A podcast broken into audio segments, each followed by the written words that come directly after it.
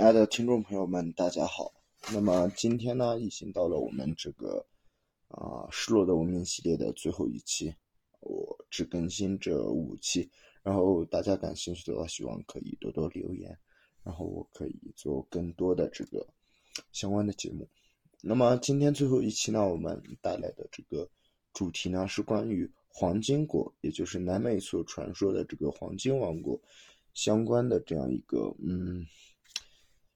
失落的文明。那么黄金国它又别称为黄金城或黄金乡啊，它是一个源自。啊，这个南美的一个古老的传说，最早是始于啊南美的一个仪式。当时部落族长他们会在自己的全身上呢涂满这种金粉，并到山中的圣湖中去洁净。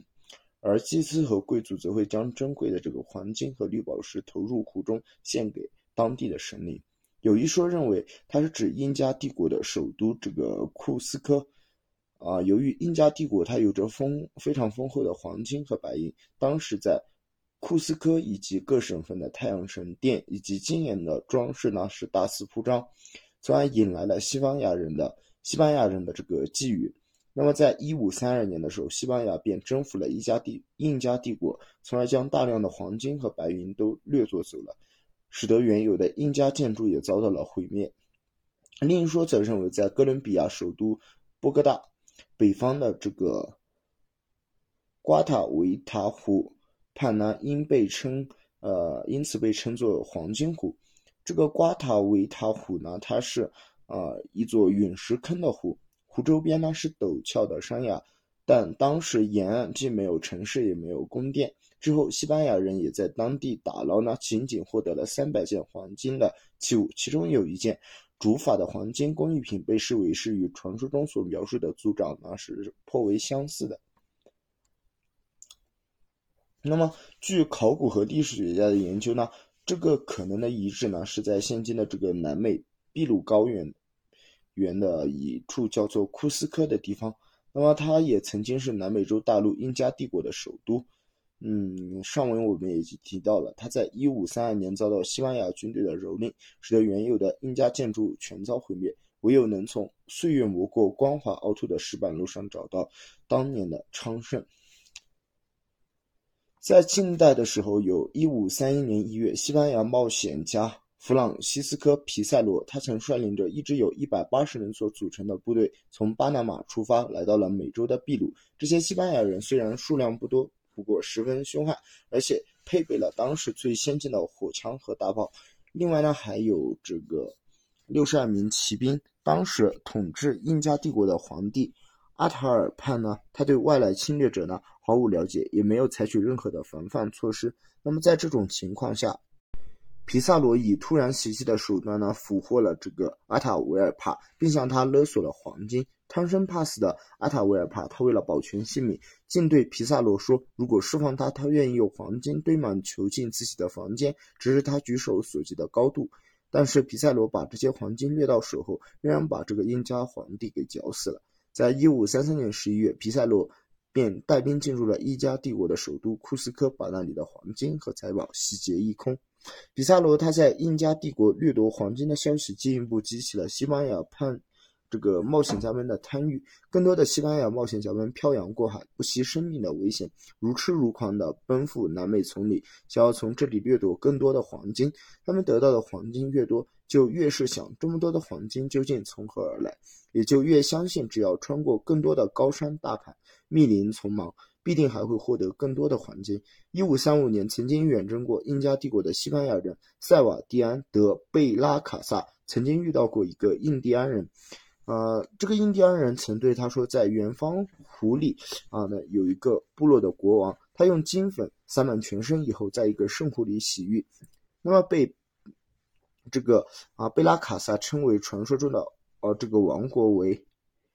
i b r o b o r d e r 或者是 El Gator，也就是这个黄金人或者黄金王国。那么在一五三六年呢，一位名叫贡萨洛西门嫩斯。德奎萨达的西班牙人率领了一支由九百人组成的探险队，他们从哥伦比亚北岸向这个南美内陆进发，去寻找黄金国。他们在印第安人奇布查族的这个索加摩索村内呢，看到了一座太阳神庙，庙中存放着奇布查族的酋长木乃伊，身上覆盖有黄金的饰物。奇布查人对奎萨达说，这些黄金是用时间向另一个印第安国度交换而来的。他们还说，那里有个名叫这个瓜地瓦塔的湖，在湖上呢，每年就会举行一个神奇的仪式，就是黄金人的庆祝庆典。庆典的时候，那里的国王将会全身撒满金粉，带上黄金的饰品，乘坐木筏从湖岸出发。周围的族人便燃起野火，奏起乐器，国王便跃入湖中，把水呃身上的这个金粉呢一洗而尽。祭司和师贵族们也同时向湖中投入贵重的金饰来献给太阳神。这本是多年以来流传在印第安人中的一个传说，西班牙冒险家们却听得垂涎三尺。这个奎萨达呢，他们便立即带着人们向该湖进发。后来，在海拔将近三千米处的一个火山口附近找到了一个湖，附近有几间小房子，却根本没有啊传说中这种黄金国的踪影。这时这个贝拉卡萨率领的另一支探险队和德国人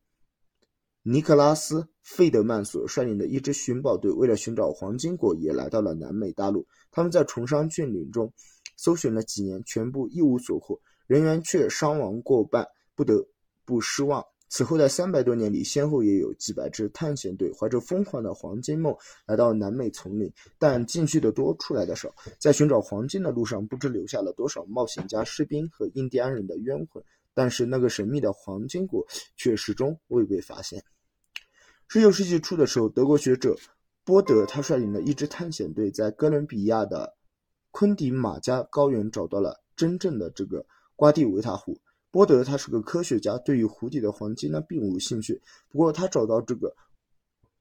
瓜地维塔湖的消息呢，便引起了新的寻找黄金的热潮。一九一二年，英国一家公司花费了十五美元、十五万美元，购置了当时最先进的设备，来到哥伦比亚，企图抽干